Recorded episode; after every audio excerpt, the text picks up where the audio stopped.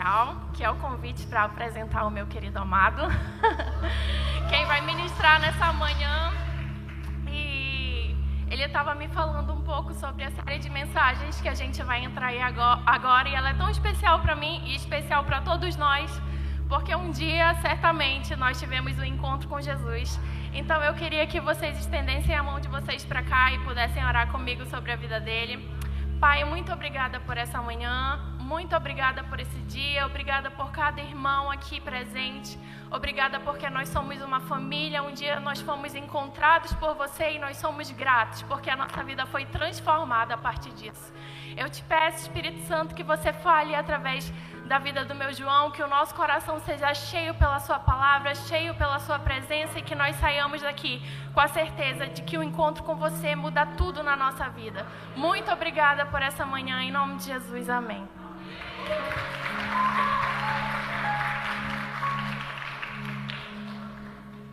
Bom dia a todos. Você pode se assentar, você pode falar para a pessoa do seu lado: hoje é o lindo dia. Não deixe ele escapar. Ó, já pode colocar os slides. Não sei se já está no slide. Mas é bem bonita a tela. Vai colocar? Pode testar? Não, ainda não. Ainda estão colocando o slide lá na, no computador. Mas nesse mês de setembro, né, um mês que seria né, o finalzinho já do ano, o começo do final do ano, nós estamos trabalhando a nova série de mensagens. Essa não é a primeira imagem. Ah, nós estamos trabalhando uma nova série de mensagens chamada Encontros com Jesus, como minha esposa falou. Quem pode repetir comigo no 3? Encontros com Jesus. Um, dois, três. Encontros com Jesus. Nessa série de mensagens nós vamos falar né, de alguns episódios que nós lemos nas Escrituras de encontros que Jesus teve com determinadas pessoas.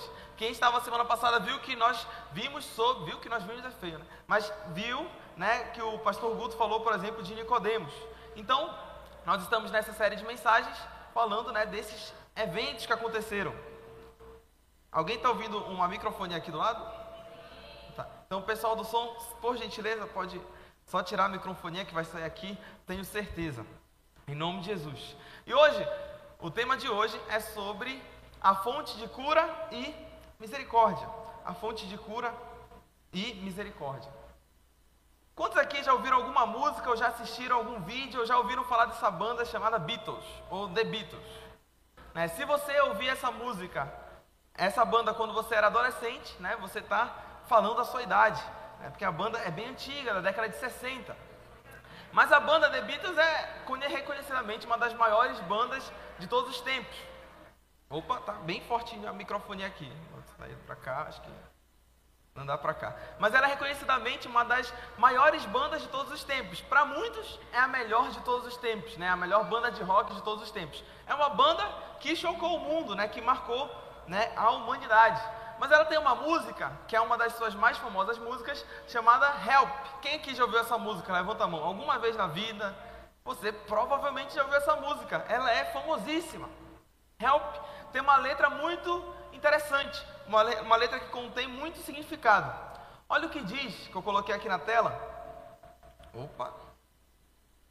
Bora ver, bora resolver. Vou chegar mais perto daqui. Ficar mais barulhento. É, vou ficar mais para cá, né? Lado da direita aqui não vai. vou caminhar muito para lá. Ó, a letra da música Help é muito interessante, como eu falei, e eu vou ler agora com você. Ela diz assim: Socorro! Eu preciso de alguém. Socorro. Não de qualquer pessoa. Socorro. Você sabe que eu preciso de alguém. Socorro. Quando eu era jovem, muito mais jovem do que hoje, eu nunca prestei, precisei de ajuda de ninguém para nada. Mas agora esses dias se foram e eu não estou tão seguro de mim mesmo. Agora decidi mudar minha mente e abrir as portas. E aí continua: Ajude-me se você puder. Eu estou me sentindo desanimado e eu gostaria de ter você por perto. Ajude-me a colocar os meus pés de volta ao chão. Você não vai, por favor, por favor, me ajudar? Agora minha vida mudou de muitas maneiras. Minha dependência parece desaparecer na neblina. E cada vez que isso acontece, eu me sinto muito inseguro. Só sei que eu preciso de você, como eu nunca tinha feito antes. E aí na música ele vai voltar para a parte inicial. É socorro, eu preciso de alguém. Socorro não de qualquer pessoa socorro, você sabe que eu preciso de alguém, socorro. Uma letra com muito. Opa. Uma letra com muito significado. Muito interessante. Quem aqui na sua vida já precisou de ajuda de alguém, de um socorro? De um socorro, assim, acontecer algum problema você precisa que alguém vai te ajudar, senão você não vai sair desse problema. Por exemplo, é, teve uma vez que eu tinha buscado minha esposa na faculdade, a gente estava voltando para casa, numa rua bem movimentada de Belém, em frente àquela Porpino Burger, a gente estava voltando e o carro parou. Né, o carro ficou no prego, no meio da rua. Bem, na, bem na, na esquina, na verdade, não era nem meio, ficou no prego, parou. Eu não sei quase nada de mecânica, na, quase nada de, de carro. E eu nem entendi o que estava acontecendo, só sabia que o carro tinha parado. E aí nós tivemos que ligar, graças a Deus ao meu sogro, né? Minha esposa ligou para ele, ele foi lá e nos socorreu. Né, fez o carro voltar a andar. E depois descobriram que o problema do carro é porque ele não tinha gasolina. Mas a culpa não foi minha, quer você queira acreditar ou não. A questão é o seguinte: questão é o seguinte, o sensor de gasolina do carro estava danificado. Ele dizia que tinha gasolina quando não tinha, eu não sabia. Vocês estão entendendo? Não foi culpa minha. Graças a Deus. Ainda que eu seja assim, brincadeira. Né? Mas ainda que eu seja econômico, não foi culpa minha. O carro não parou por culpa minha. Na oficina eles demoraram três dias para descobrir qual era o problema do carro. Aí eles me ligaram assim, me ligavam, olha, a gente está tentando descobrir qual é o problema do carro, a gente não está não tá encontrando, depois me ligavam, a gente está continuando tentando descobrir qual é o problema, a gente não está sabendo. Aí me ligaram, olha, a gente já fez de tudo, a gente não consegue descobrir. Eu falei, é, eu também não, né? Então, né, bora, bora tentar. Aí depois me ligaram rindo, falando, olha, a questão é que não tem gasolina. Só que ninguém nem olhou para isso, porque como diz que tem gasolina, ninguém nem ligou para ver o tanque de gasolina.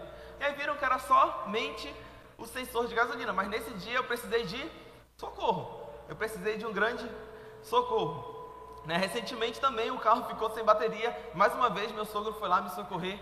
Né? Graças a Deus. Né? É sempre bom ter pessoas tão boas por perto. Mas na sua vida você também provavelmente já precisou de socorro. Opa! Vocês estão ouvindo a microfonia? Então bora tentar resolver bora com o pessoal do som. Como é que a gente pode resolver para não ficar assim? Quem me dá uma ajuda? Porque senão vai ficar incomodando. Eita! Parece até aquelas naves alienígenas. Oi? Tá ouvindo? É perfeito. Vocês estão me ouvindo bem? Palmas para o Marcos, para o pessoal do som. Foi tão simples. Ó, precisei de socorro agora. E me socorreram, graças a Deus. Nossa, fica completamente diferente, né? Fica bem diferente. A nave espacial já saiu daqui. Já passou daqui da Terra. Mas agora eu fui socorrido. Na vida nós precisamos de socorro. Momentos que, de acordo com as nossas forças, capacidade, nós não conseguiremos nos salvar. Você sabe, essa música do Beatles, ela diz um grito universal. Um grito que todos nós temos, no sentido de que cada ser humano tem esse grito. É o grito de help. Eu preciso de alguém, não de qualquer pessoa. Você sabe que eu preciso de alguém. E isso é realidade na vida dos cristãos. É realidade na minha e na sua vida. Em algum momento da nossa vida nós percebemos que nós precisávamos de alguém. E não era de qualquer pessoa. Nós sabíamos que precisávamos de alguém. E esse alguém veio até nós, nos curou, nos salvou, nos restaurou e nos deu uma vida nova. nós sabemos que esse alguém é Jesus. E hoje, na série de mensagens, nós vamos ver um episódio muito famoso da narrativa evangélica, que é sobre a cura do, do paralítico no tanque de Betesda. Você pode repetir comigo no 3, a cura do paralítico no tanque de Betesda? 1, 2, 3. A cura do paralítico no tanque de Betesda. É um nome grande né, do, do episódio.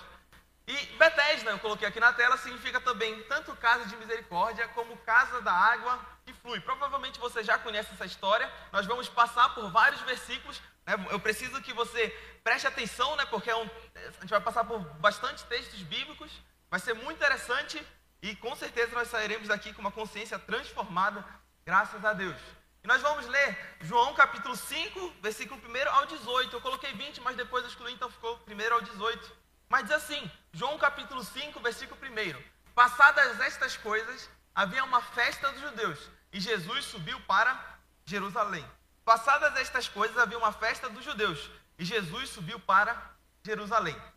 Passadas estas coisas, e você pergunta, que coisas? Aí eu trouxe o contexto. Você sabe, no capítulo 1 do Evangelho de João, nós temos aquela, aquela, aquela introdução de Jesus falando que ele é o verbo, ele era o verbo que estava com Deus, e o verbo era Deus, e todas as coisas foram feitas por meio dele, e sem ele nada do que foi feito se fez. Nós temos isso no capítulo 1. Mas nós também temos o Rio Jordão, o batismo de Jesus no Rio Jordão, né? Você sabe aquela cena belíssima de Jesus sendo batizado e uma pomba vindo do céu e falando: Esse é meu filho amado, em quem eu me agrado, a ele ouvi. Ou a ele ouvi é só na transfiguração, acho que eu adicionei a mais. Mas no Rio Jordão Jesus é batizado. No capítulo seguinte, nós temos é a nave querendo voltar. Mas ela não vai voltar, nós estamos seguros. É, no capítulo seguinte, no capítulo 2, nós temos o casamento, aquela festa de casamento em Caná da Galileia. Nós temos a festa de casamento em Caná da Galileia, aquela festa que Jesus vai e o vinho acaba e Jesus transforma água em vinho, né? transformando a natureza daquela água, significando para muitos a nossa conversão. Nós éramos uma pessoa antiga, uma pessoa em pecado e Jesus nos converteu, nos transformou, fez a nossa vida sair da água para o vinho. No capítulo 3, Jesus já vai para Jerusalém. E lá em Jerusalém ele fica na festa da Páscoa e lá em Jerusalém ele expulsa os comerciantes do templo né, com aquele chicote, aquela cena né, famosa das Escrituras. Ele expulsa os comerciantes. No capítulo 4, Jesus volta para Caná da Galileia, mas ele tem que parar em Samaria. Ele faz uma parada estratégica. Quem aqui já assistiu aquela série The Chosen? Uma série bem famosa. No primeiro, na primeira temporada, você vai ver muito do que está sendo retratado aqui no Evangelho de João. Na série The Chosen, né, que é uma série sobre a história de Jesus, mostra né, que ele teve que fazer uma parada estratégica em Samaria e vai lá falar com a mulher samaritana, mostrando a importância né, que Jesus dava para uma única pessoa. E lá em Samaria, né, ele fala com a mulher samaritana, ele também cura um filho de oficial romano quando ele volta para Caná da Galileia. Aqui tá, retorna para a Galileia, ele volta para Caná da Galileia. E no capítulo 5, que nós acabamos de ler, passadas estas coisas, havia uma festa dos judeus. E Jesus volta para Jerusalém. Esse é o capítulo 5 do livro de João. Mas, se nós estamos aqui estudando o capítulo 5 de João, nós temos que ter algumas coisas em mente. Por exemplo, quantos evangelhos nós temos na Bíblia? Quem sabe quantos evangelhos tem na Bíblia? Quatro, aqui é a resposta, né? Nós temos quatro evangelhos na Bíblia: Mateus, Marcos, Lucas e João. João é o melhor evangelho, sem dúvida alguma. É principalmente pelo seu, nome do seu autor, né? João. Mas João é o melhor evangelho, né? Mais, mais bonito. Cada evangelho teve um paradeiro, cada evangelho teve um destinatário. Né? Nem todos os evangelhos foram feitos para as mesmas pessoas. Como assim? O evangelho de Mateus, ele foi escrito para os judeus. Quando você começa a ler o evangelho de Mateus, o que, é que você tem no capítulo 1? Quem lembra? Capítulo, para muitos até chato. O que, é que tem no capítulo 1? A genealogia. A genealogia mostrando que Jesus era filho de. Filho de? Filho de? Eita! Jesus era filho de Davi. Jesus era filho de Davi. Meu Deus, brincadeira. Rapaz, só Jesus. Brincadeira. Mas Jesus era filho de Davi, mostra que Jesus era filho de Davi, ou seja, ele era o rei prometido de Israel. No livro de Lucas, nós temos um evangelho escrito para gregos. Né? Um evangelho escrito para os gregos, para pessoas gentias, né? que não faziam parte né, dos costumes judaicos, não faziam parte da religião, da nação judaica. Né, para os gentios, para os gregos. Lucas, ele faz um evangelho muito detalhado. Além do mais, Lucas era médico. E ele escreve esse evangelho para Teófilo. Depois, você sabe, ele vai escrever Atos dos Apóstolos. E o que acontece depois da partida de Jesus, da ascensão de Cristo aos céus, ele escreve Atos dos Apóstolos também para o seu amado amigo Teófilo. Mas o evangelho de João, ele tem um destinatário diferente. O Evangelho de João já foi escrito para a igreja, já foi escrito para os santos da igreja, ou seja, para nós, para os cristãos.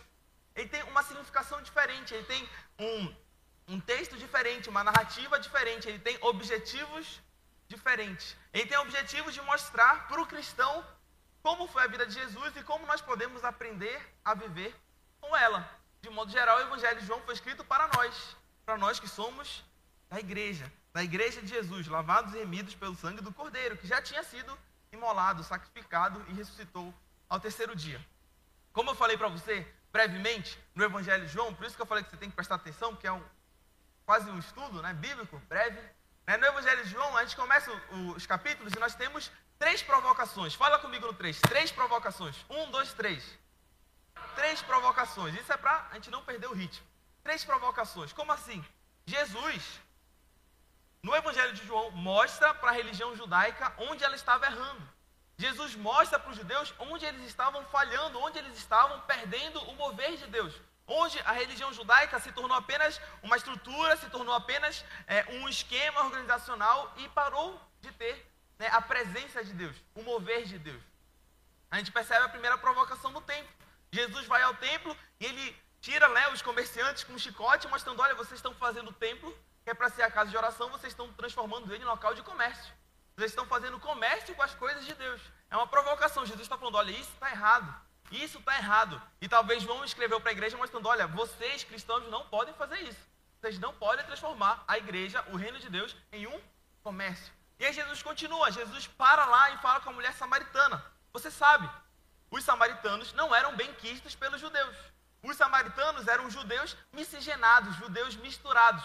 Então, muitos judeus a maioria não falava com os samaritanos, não pisava na região de Samaria, não tinha relações, contato com quem era de Samaria. Mas Jesus quebra essa lógica judaica, essa lógica religiosa, e ele vai para Samaria mostrando: olha, eu vim para os judeus, mas eu também vim para todos. Eu vim para os samaritanos, eu vim para aqueles rejeitados, para aqueles excluídos, para aquelas pessoas que vocês não querem mais conversar, vocês não querem ter contato. Então ele faz uma provocação. E depois Jesus provoca mais ainda, porque ele cura o filho de um oficial romano. E você sabe, os romanos dominavam Israel. Logo, Jesus está mostrando: olha, eu vim até para aqueles que vocês tratam como inimigos. Eu vim também salvar e curar aqueles que vocês não suportam, para aqueles que os maltratam, mostrando que Jesus é o Salvador do mundo. De modo geral, no Evangelho de João, nós vemos que Jesus estava arrependendo os judeus. Jesus estava mostrando para os judeus que eles tinham que ter uma transformação de mente para receber o Messias. Tinham que ter uma transformação de mente para receber Salvador. Isso é o primeiro versículo. E aí continua. O capítulo 5 de João, versículo 2. Ora, existia ali, né, Jesus volta para Jerusalém, depois de tudo isso que a gente explicou. Jesus volta e existe ali, junto à porta das ovelhas, um tanque, chamado em hebraico Betesda, o qual tem cinco pavilhões. Quando a gente lê na Bíblia, na tradução mais antiga, né, que geralmente é que eu gosto, a gente lê um tanque, é, é uma piscina, né, como se fosse um grande tanque. É uma grande piscina, chamado em hebraico Betesda o qual tem cinco pavilhões. Nestes jazia uma multidão de enfermos, cegos, coxos, paralíticos, esperando que se movesse a água. Jesus vai nesse tanque de Betesda e lá existe uma multidão de enfermos. Você sabe, simbolicamente, Jesus está mostrando o que ele mesmo veio fazer na terra. Esse trecho mostra a vinda de Jesus ao mundo. Como assim?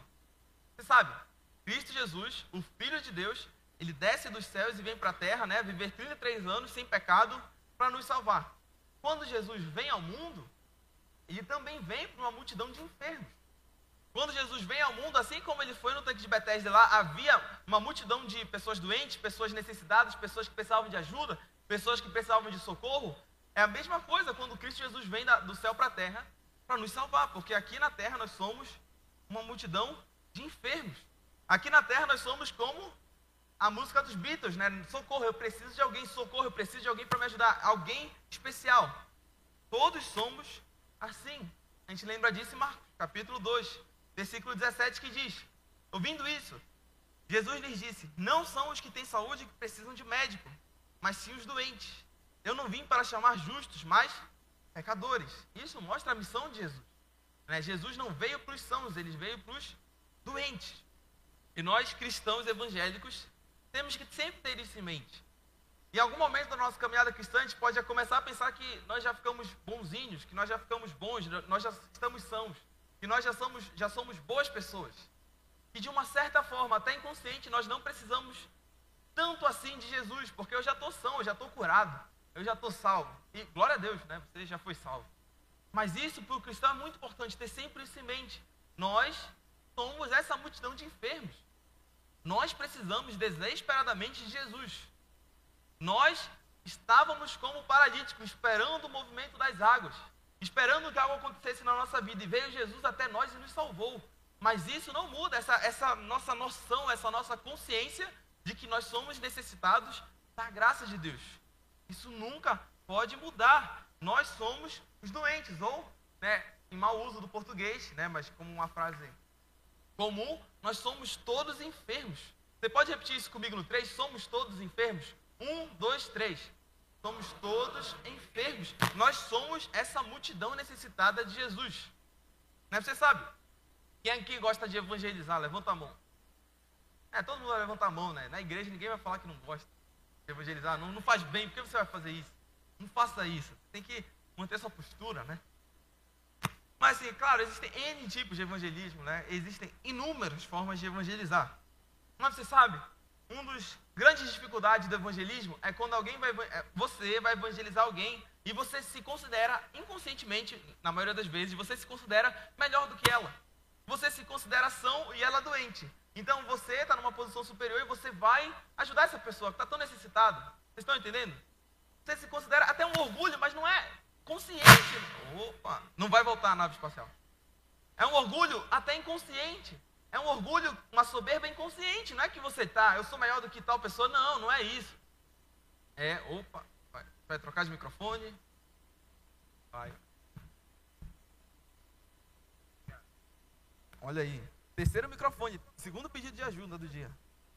E não foi ensaiado, né? Mas aqui está sendo uma, uma peça, né? Tá? pedindo ajuda e sendo recompensado. Tá bom? Vocês estão ouvindo bem? Graças a Deus. Então, é um orgulho inconsciente. É um orgulho, tipo, eu sou maior do que ela, eu vou ajudar essas pessoas. É inconsciente, você se sente melhor. Mas você sabe, a máxima do evangelismo é que todos nós somos doentes, todos nós somos enfermos. E eu vou lá repartir uma boa notícia que eu tenho. Do médico dos médicos que pode me curar, que pode curar a pessoa. Eu vou lá repartir um pouco de pão que eu tenho, que Deus me deu. Eu vou lá repartir um pouco dessa água de vida eterna que Deus me deu. E essa é a noção do evangelismo. Tem um pastor americano que faleceu esse ano, Timothy Keller, ele dizia uma frase que ficou marcante no seu ministério. Ele dizia assim: O evangelho é isto. Somos muito piores do que imaginamos e muito mais amados do que poderíamos sonhar. Eu e você, como Igreja de Jesus, nós somos muito piores do que imaginamos. Nós temos mais pecados, mais falhas, mais traumas, mais dramas, mais problemas do que a gente acha. Mas nós somos muito mais amados do que poderíamos sonhar. Esse é o evangelho. Essa é o nosso espírito evangélico, o espírito de evangelismo. De perceber que eu também sou doente, eu também sou enfermo, eu também preciso de alguém para me salvar. E eu vou evangelizar essa pessoa, eu vou amá-la como uma pessoa igual ela, que encontrou uma boa notícia, que encontrou a salvação. E nós continuamos o texto. Diz assim, né, a gente já leu que gente ficava esperando o movimento das águas, né, o paralítico esperava o movimento das águas, e o texto continua. Porquanto um anjo descia em certo tempo, agitando-a, e o primeiro que entrava no tanque, uma vez agitada na água, sarava de qualquer doença que tivesse. Ou seja, uma cena bem mística, né? uma cena espetacular, uma cena da Marvel. Né? Um anjo agitava a água do tanque, né? e a primeira pessoa que descesse era curada, né? As pessoas estudam esse texto, né? E você pode estudar também, você deve estudar esse texto em casa para tentar saber se você acredita que realmente isso acontecia ou se talvez era uma lenda e talvez nunca ninguém foi curado, mas todo mundo estava lá esperando que o anjo descesse. É, então você estuda em casa para descobrir, mas a, a verdade é que as pessoas estavam esperando esse movimento das águas, o que nada mais é do que um símbolo do mundo, né? As pessoas do mundo estão esperando alguma coisa acontecer alguma coisa mudar a vida delas. Elas estão esperando há 38 anos esse movimento das águas. E Jesus vai lá e vai acabar com esse sofrimento. E aí o texto diz: estava ali um homem enfermo havia 38 anos. Esse paralítico estava enfermo havia 38 anos. É, 38 anos é mais do que a minha idade. Seria a minha idade e meia. Né? Daria mais ou menos 38 anos. Né? Eu não sei qual é a sua idade, não vou perguntar também. Né? Para não ser indecoroso. Mas nós sabemos, 38 anos é muito tempo. Quem concorda? 38 anos é muito tempo. Agora uma pergunta para você. Eu creio que você sabe. Quantos anos o povo de Israel ficou peregrinando no deserto até chegar na terra prometida? Quantos anos? 40 anos. Muito bem. 40 anos.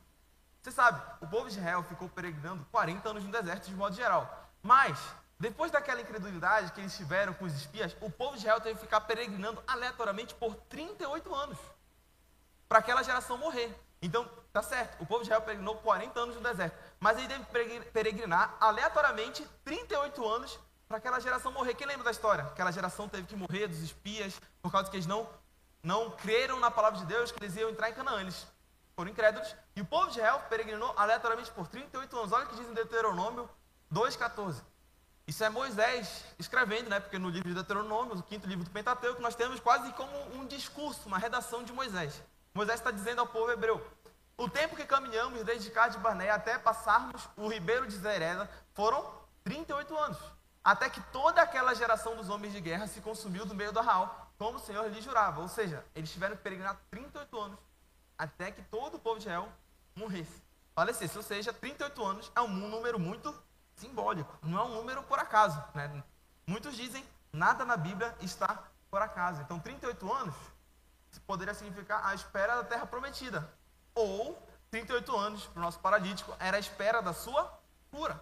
38 anos. 38 anos à espera da sua terra prometida, que era a sua cura. O texto continua. Jesus, vendo-o deitado e sabendo que estava assim há muito tempo, perguntou-lhe: Queres ser curado? É, parece uma frase engraçada. Né?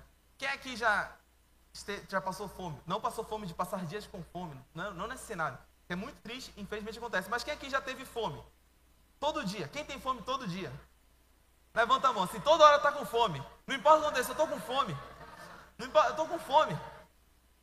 É, quando você está com fome, aí vem aquele seu amigo comendo um hambúrguer na sua frente, ele te vê lá com aquela cara de pidão, aí ele olha para você e fala, você quer comida? Você fala, não, não, não precisa. Ou você fala, eu quero. Quem que fala, eu quero? Levanta a mão. As pessoas mais sinceras. Fala, eu quero. Quem fala, não precisa? Quem fala, não, não, não precisa. Você tenta ser, edu... entre aspas, educado e fala, não precisa. Quem fala, não precisa? Tem uma galera que não fala nada, então. Quem fala, eu quero. É sincero e falou, estou com fome, eu quero. Quem fala não precisa, outro partido. É, eu geralmente, infelizmente, falo não precisa. Eu geralmente falo não precisa. Mas eu lembro de uma, uma breve história rápida. Né? Eu lembro que uma vez eu estava num treinamento lá em São Paulo. Era um treinamento até de evangelismo. Né? E era, eram vários dias e a gente ficava com muito sono de tarde. E eram 21 dias e eu ficava com muito sono de tarde, muito sono. E aí teve um dia de tarde que eu sentei na minha classe e eu sentei tipo na primeira cadeira. Só que eu estava morrendo de sono e tinha vindo, vindo um professor americano, era o primeiro dia dele dando aula pra gente. E eu não consegui segurar meu sono na frente dele. Eu ficava dormindo, ficava pescando, até que um menino do meu lado deu um tapa na minha cabeça. Bem, aí eu acordei assim, e coitado, era a primeira aula do professor americano, fiquei constrangido, poxa, o cara veio de lá para dar aula e aqui o bendito aluno dormindo na frente dele. Aí teve a tradutora dele, olhou para mim e falou: Você quer café? E era um café muito bom, que lá vendia um café que custava 10 reais a xícara. Era caro.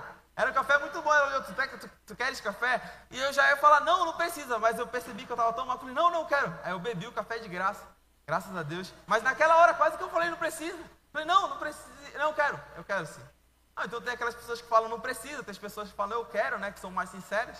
Né? Aceitam a verdade. Você está com fome? Não, eu quero. E Jesus perguntou para o paralítico: Você quer ser curado?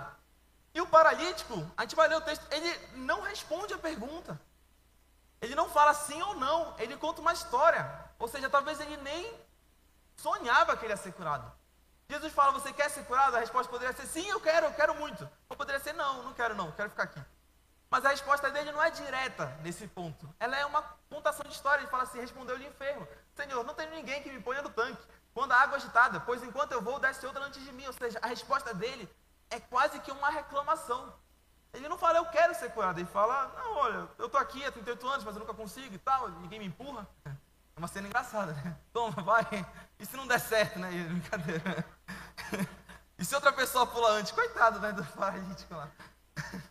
Mas assim, só para imaginar, né? Mas ele não responde sim ou não, ele, ele conta uma história. Ou seja, ele nem acreditava mais nessa cura e talvez ele nem tinha tanta fé naquele momento. Ele já esperou 38 anos. E ele, Jesus pergunta, quer ser curado? Ele não responde.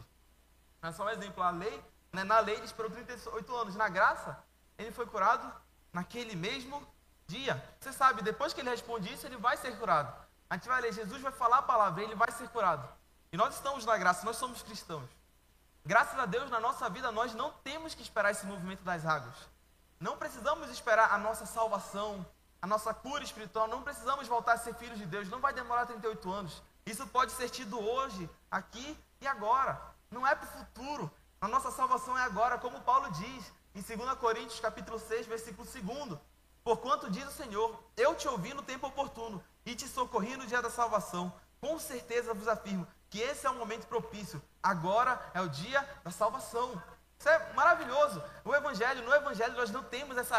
É, obviamente, nós temos que ser pacientes, nós temos que esperar. Isso é óbvio. Né? A Bíblia várias e várias vezes fala da virtude da esperança, da virtude de esperarmos pacientemente no Senhor. Mas aqui é outro ponto, é o ponto da nossa salvação. No Evangelho, a gente não tem que ficar esperando 38 anos para ser salvo, para ser lavado pelo sangue do Cordeiro, para ser remido, para ser aceito na família de Deus. Nós não temos que esperar 38 anos para o maior milagre de todos, que é nós nascermos de novo, nós nascermos da água do Espírito. Nós não precisamos esperar. Como o apóstolo Paulo, o apóstolo Paulo falou, com certeza vos afirmo que esse é o momento propício. Agora é o dia da salvação.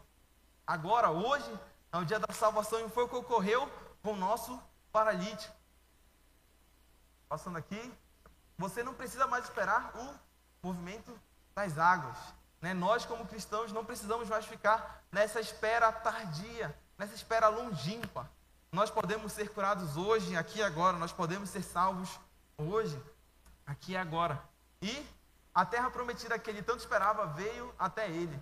Né? O encontro com Jesus, aquela terra prometida que ele esperava, veio até ele naquele dia e naquela hora. Né? É inimaginável, se a gente quiser tentar compreender como foi para aquele paralítico ter sido curado naquele dia e naquela hora. A gente vai ler um pouco mais o que aconteceu depois da cura.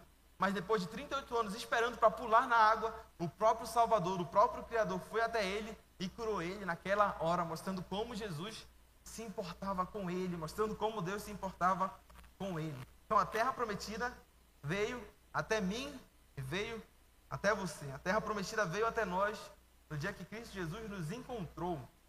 Nós fomos para o reino do Filho do seu amor. E o texto continua. João capítulo 5, versículo 8 ao 9. Então, Jesus, então disse Jesus: Levanta-te. Ou seja, Jesus nem liga muito para a resposta, né? Ele fala: Levanta-te, toma o teu leito e anda.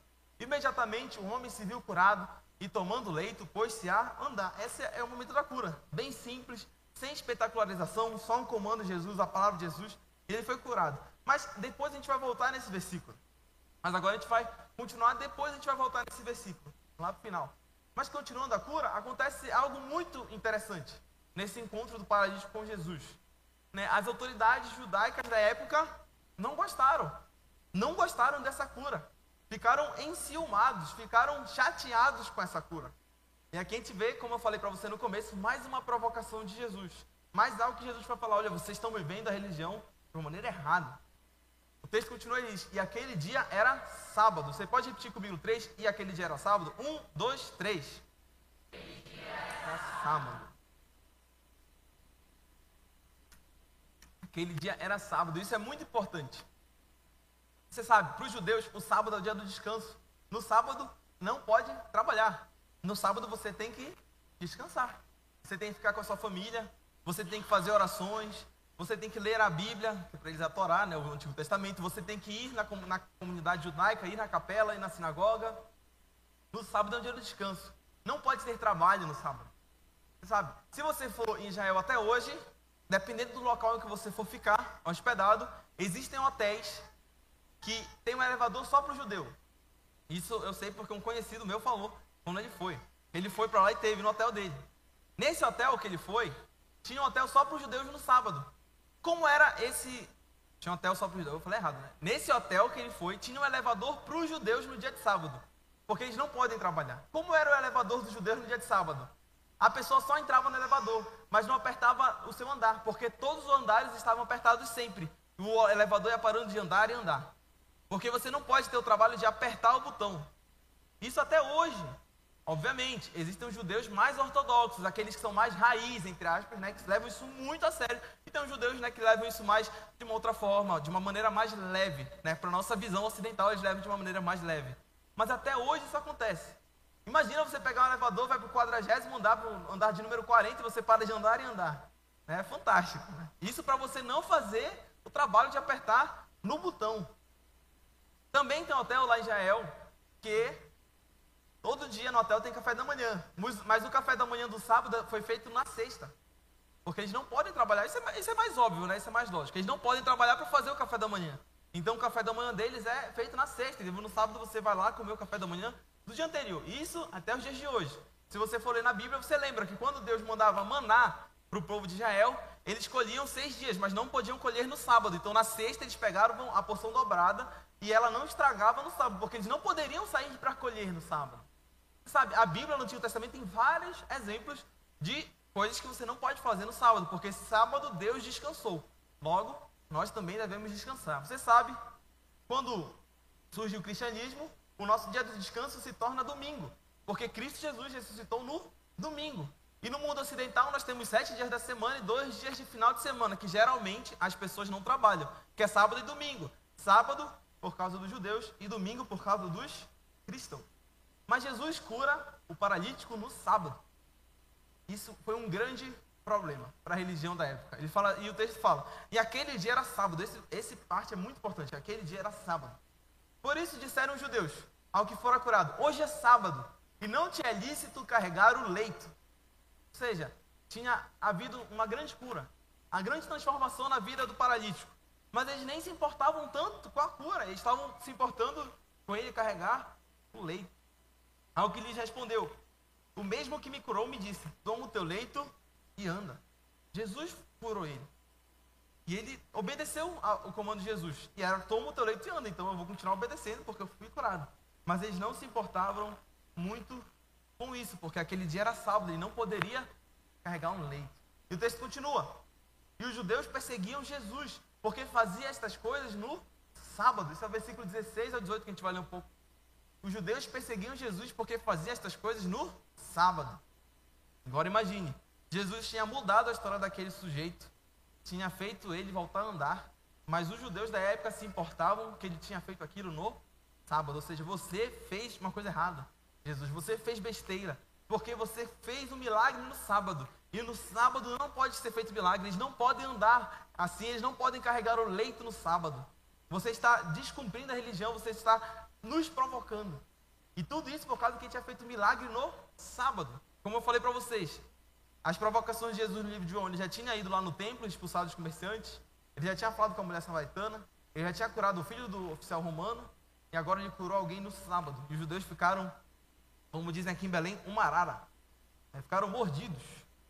É como dizem. Os judeus ficaram mordidos. Não está na Bíblia, mas os judeus ficaram mordidos. E o texto continua.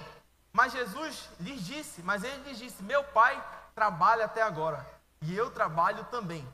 Por isso, pois, os judeus ainda mais procuravam matá-lo, porque não somente violava o sábado, ou seja, ele não cumpria o mandado do sábado de descansar, ele estava curando pessoas. Mas também dizia que Deus era seu próprio pai, porque ele falou né, no primeiro versículo aqui: Meu pai trabalha. Então, fala, então Jesus estava dizendo que Deus era seu pai. Mas também dizia que Deus era seu próprio pai, fazendo-se igual a Deus. Ou seja, que história engraçada, né? Que história diferente. Né? Jesus cura alguém e ele é perseguido por isso. Ele é cancelado. Né? Os judeus ficam mordidos. O que é que isso nos ensina como igreja? Que nós, como igreja, não podemos deixar as coisas de Deus à frente da missão de Deus. Você pode repetir isso comigo no 3? Não podemos deixar as coisas de Deus à frente da missão de Deus. Um, dois, três. Não podemos deixar as coisas de Deus à frente da como assim? É, nós também temos estrutura, nós também temos, né, de certa forma, uma religião. Nós jamais podemos deixar com que a estrutura que temos, com que a religião, com que a organização que temos, fique à frente da própria missão de Deus, que é curar e salvar as pessoas. Essa semana eu vi um filme que calhou muito bem para a meditação de hoje, chamado Revolução de Jesus. O filme é muito bom, mas o filme ele retrata, né, um, eventos que aconteceram de verdade na década de 60, 70 lá nos Estados Unidos, que é o chamado Movimento de Jesus, ou Jesus Movement.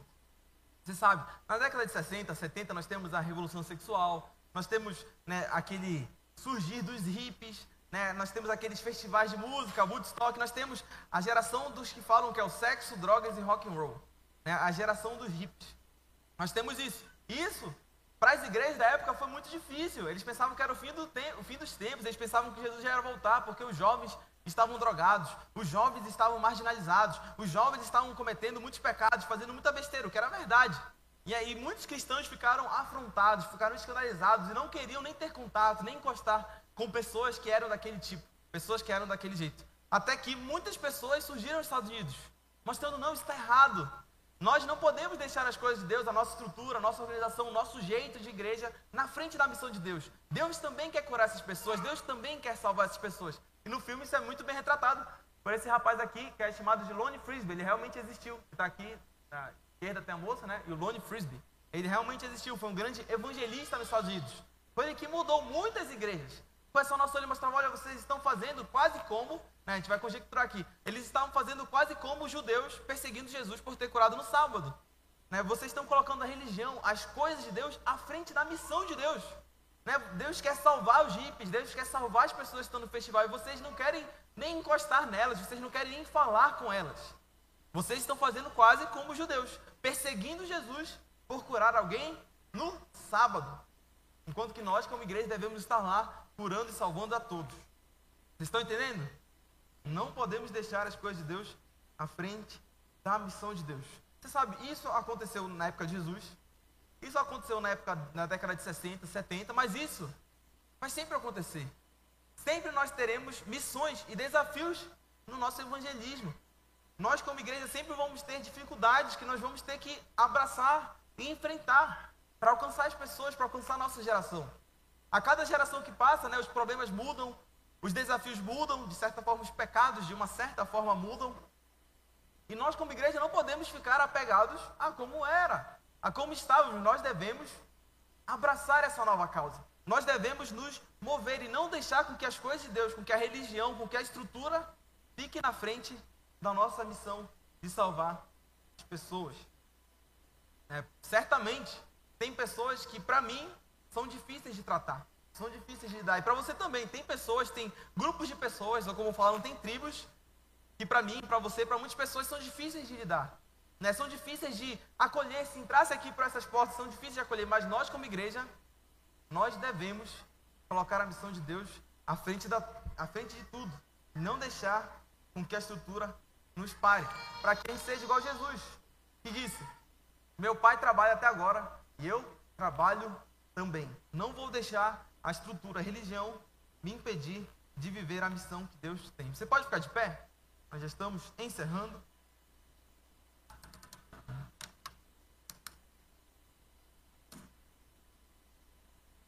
Estamos no finalzinho. Para todo mundo ter um belo almoço no domingo, né? Você sabe, eu falei que nós iríamos retornar a esse versículo. João capítulo 5, versículo 8. É o versículo da cura de Jesus. É o versículo que Jesus cura o nosso paralítico. Eu falei que a gente ia voltar, a gente está voltando agora. João 5,8 diz, que a gente já leu, relê. Então lhe disse Jesus: Levanta-te, toma o teu leito e anda. Levanta-te, toma o teu leito e anda. Um simples comando de Jesus, uma simples frase, poucas palavras de Jesus mudaram para sempre a vida daquele paralítico. O que, que nós aprendemos com isso? De uma maneira simples, sincera. Vai passar aqui. Nós aprendemos que a voz de Jesus cura. É tão simples, né? É tão óbvio, é evidente. A voz de Jesus cura, ninguém vai negar isso. Mas nós vemos nessa, nessa história do paralítico, um simples comando de Jesus mudou a vida dele para sempre. Isso é maravilhoso. Isso é a nossa realidade como cristãos. Isso é a realidade da minha vida e da sua vida. Nós sabemos, nós temos, como eu já falei, nós somos enfermos. Né? Nós temos desafios, nós temos dificuldades, nós temos traumas, nós temos problemas. Nós temos mais problemas do que sabemos. Mas a voz de Jesus nos cura a cada dia. Né? A voz de Jesus pode curar você hoje, pode curar você agora, pode curar quem está assistindo em casa. A voz de Jesus.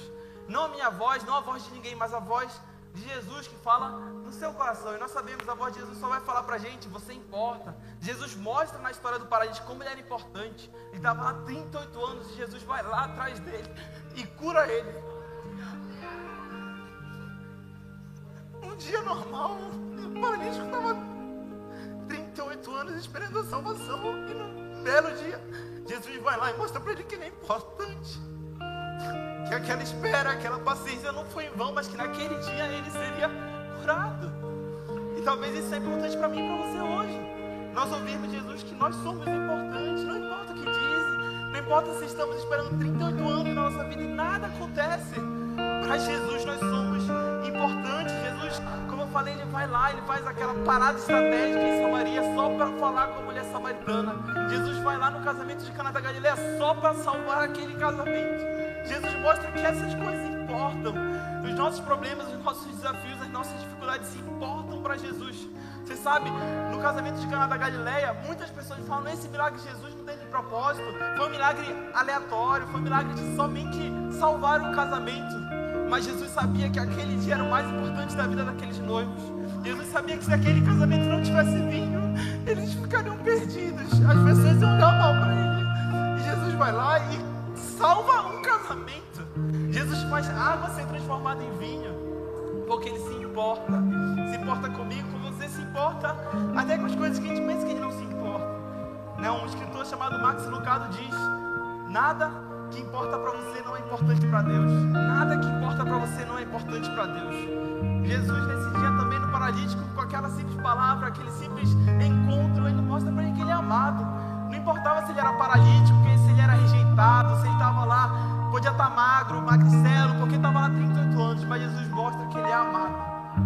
Jesus sempre nos diz que nós somos a menina dos olhos dele, isso é um vocabulário hebraico, né? Nós temos livro de salmos, ou seja, nós somos o que mais importa para Jesus. E no começo nós vemos, nós vimos que o mundo tem um grito universal, todos nós temos um grito que diz help, eu preciso de alguém. Eu preciso não de qualquer pessoa, mas eu sei que eu preciso de alguém, nós vimos. Mas graças a Deus, esse nosso grito universal foi respondido por Jesus. Graças a Deus, Jesus nos encontrou na caminhada da vida. E pela sua simples palavra, Ele nos cura. Pela sua simples palavra, Ele nos salva. E nós não precisamos mais esperar o movimento das águas. Hoje a nossa vida pode ser completamente nova pelas simples palavras de Jesus. Você pode fechar seus olhos, Pai. Muito obrigado por esse dia de hoje. Pai, muito obrigado por essa